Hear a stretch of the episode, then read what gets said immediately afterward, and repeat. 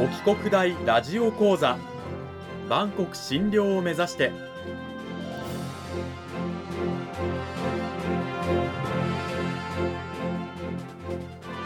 番組タイトルにある万国診療とは世界の架け橋を意味する言葉です。この番組はアジアの十字路に位置するここ沖縄にある沖縄国際大学で日々どのような研究や教育が行われているのかを発信していく番組です。案内人はラジオ沖縄アナウンサー小橋川響が務めます。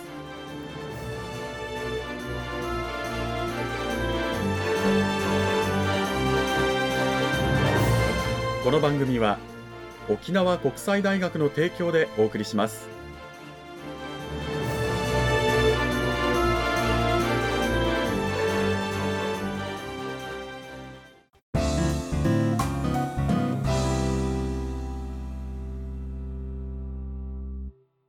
沖国大ラジオ講座今週からは2週にわたって沖縄国際大学総合文化学部日本文化学科のガブ博親先生を迎えてお送りします。ガブ先生今週からよろしくお願いします。どうぞよろしくお願いいたします。さて内容に入っていく前にガブ先生まずは自己紹介もお願いいたします。はい。私は総合文化学部日本文化学科で琉球文化コースというところで教員をやっております。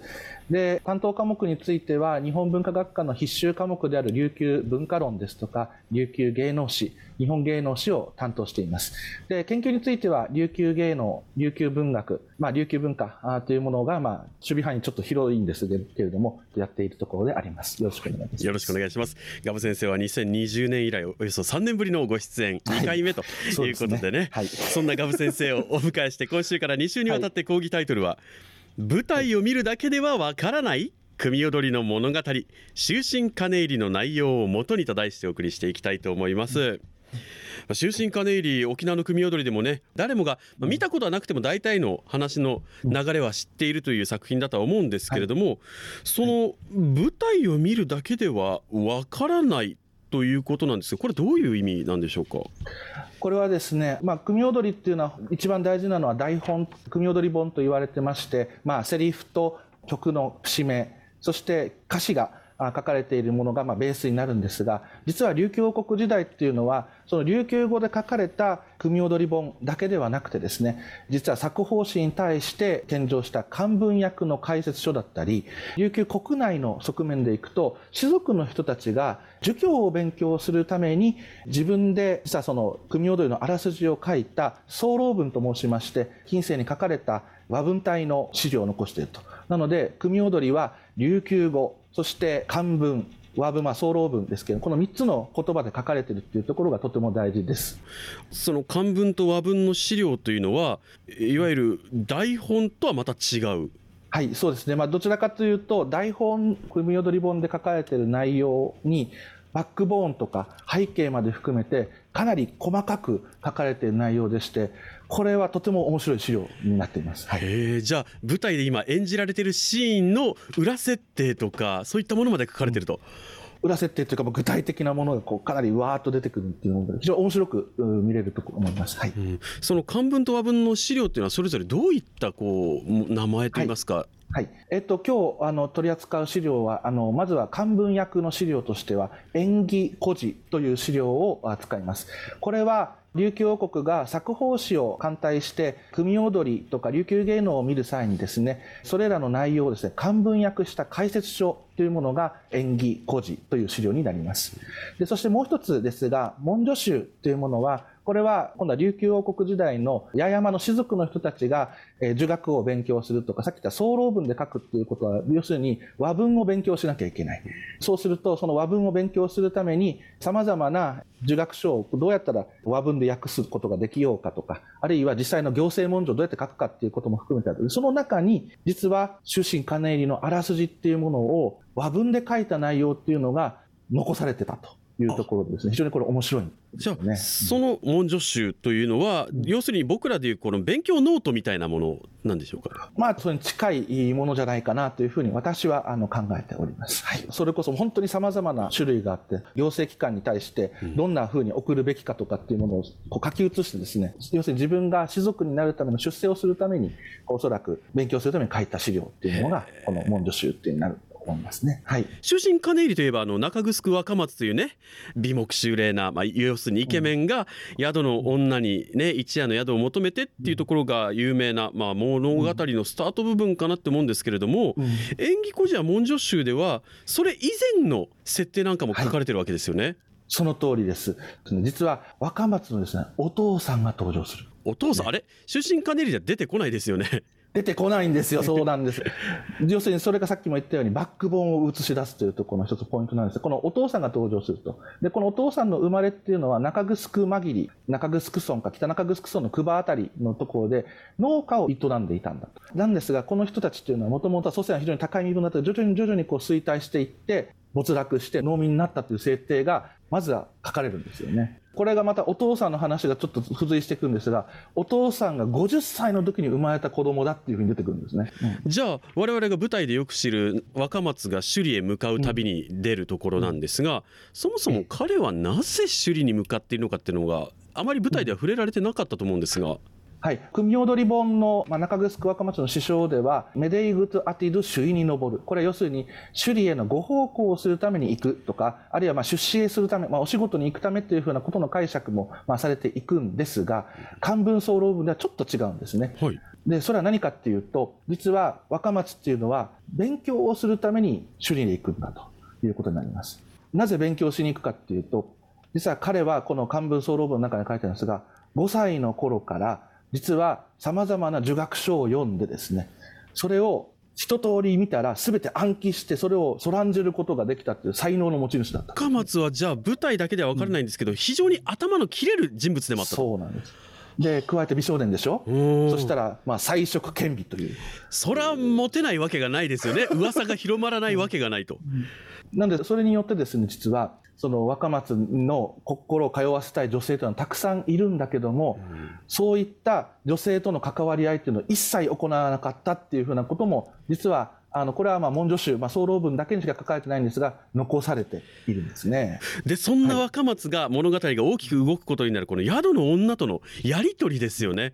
この宿の女性はもう若松の気を引きたくてしょうがないけれど若松はまあ興味がないという中で、うん、実際演技孤児や文書集ではどのようにこの宿の女とのやり取り描かれてるんでしょうか、はい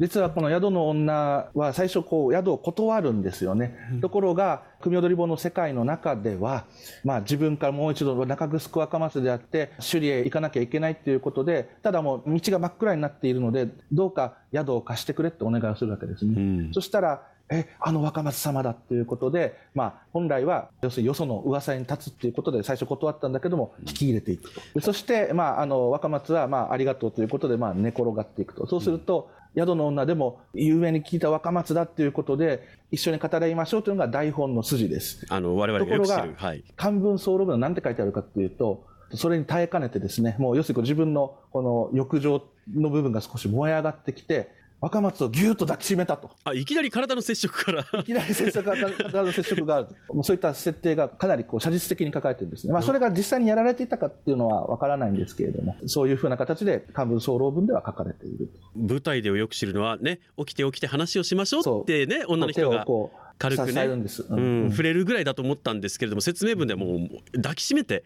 いるというあれはもう抱きしめるぐらいの感じだったんだっていうことを、まあ、おそらくこう解説書を見て受けたサポートたちはそういうふうにこう解釈したんじゃないかなというふうにも考えられますね。この辺りあの舞台で女とのやり取り心がね全くお互い通わないねすれ違うやり取りがあるんですけれども、うん、演技孤児や文書集ではこの辺りも舞台とはまた違った説明がされてるわけですよね。そうですね。まあ踊り本の師匠では起きてください語りましょうって言って、まあ、起こされた若松がですね今日初めて会ったのに会うことはないって言って、えー、行くんですよね。でそしたら、まあ、いろいろとこう話し合ってるうちに、まあ、でも出会ったことによってウグイスがまあ春の花に誘われて蜜を吸うぐらい自然なことで私のこういう恋愛感情というものがあるんだというようなことをまあ話をするわけですね。うん、でところがまあ若松はそれを断っていやご縁というものを一切知らないんだということで言うともう全然こう性格も全く対照的な2人ですから、うん、今度は何するかというと要するに宿の女は男が生まれたとしても恋を知らないものっていうのは玉の杯の底も見えない。そういったものを知らない人っていうのはつまらないわね。解釈がちょっと超えてますけれどもね、うん、で一方で若松は女が生まれたとしてもそういった義理を知らない道徳を知らないものはこれこそ世の中の地獄であるっていうふうなことで少しだけこう激しいやり取りがあって、うん、その後にまあ首里へもう自分からこう意を決して出ていく場面っていうのが出てきますよね。うん、でこれがですね漢文総論文になってくると。こう若松がまずは最初に抱き起こされて急に若松が怒ってですねこういうわけですねお前男女の道理というものは要するに節義を保ってやらなければならないとところがそういったものをこうやらないということは人の道に外れるものなんだとそういったことで人の道として全うできるのかということで、かなり激しいやり取りを、まず若松が。いきなり欲望を出してくるんじゃないと。もう出してくるんじゃないというふうに、まあ、要するにこう、節義を持って男女というのは本当は別れて過ごしたりとかってやらなきゃいけないんだけど、今日はもうたまたま一緒だからこうやってるんだけど、人の道としてなってないんだっていうことをこう言うわけですね。うん、で、そしたらその一方で宿の女っていうのはですね、いやいや、これって天の下に地があって地の上に天があるのと一緒で、非常に自然なことじゃないですかと。これは動物も愛し合って、こう一緒になって出ていくこう情愛っていうものがあるでしょうと。これは当たり前のことじゃないと。そういったものの情けのないものっていうのは木と石だけであると。おそらくそれは暗に若松は情もない木と石のようなもんだっていうようなことをこう暗に示しているんですよね。罵倒合戦っていうのが、まあ、かなり激しく描かれているんですよね。なるほど。で、最終的にこれを若松が、だけどねと、近獣という話が出てきたけれども、近獣でもそういった一緒になることがないのもあるな。ミサゴという小鳥がいると。これは、つがいになったとしても、これは男女が離れて生活をして暮らしていくっていうことになっていくと。そうすると、その例を出してですね、お前はそんなものも知らないのかと。お前は近所にも劣るんだっていうふうなことでこうやった時に、それでこう袖を振り払うと。そしたら、徐々に徐々にこの宿の女、どんどんこう恥っていうものが出てきまして、徐々にこう、騎乗へと理性を失って、こう狂気じみてくるというところになっていくわけですね。非常に興味深いお話を聞かせていただきました。今週は沖縄国際大学総合文化学部日本文化学科のガブ博親先生にお話を伺っています。ガブ先生どうもありがとうございました。はいどうもありがとうございました。いや我々が知っているよりもはるかに生々しい終身金入りの世界が見えてきたところで 来週はどういったお話になるんでしょうか？そうですね。来週はその後編ということで雑種に助けを求めた若松とそしてその後騎乗になっていく場面というのがどういうふうに描かれていったのかということについて説明をしていきたいと思っております。今週は沖縄国際大学総合文化学部日本文化学科のガブ弘親先生にお話を伺いました。先生来週も引き続きよろしくお願いしますどうもよろしくお願いいたします。ありがとうございました。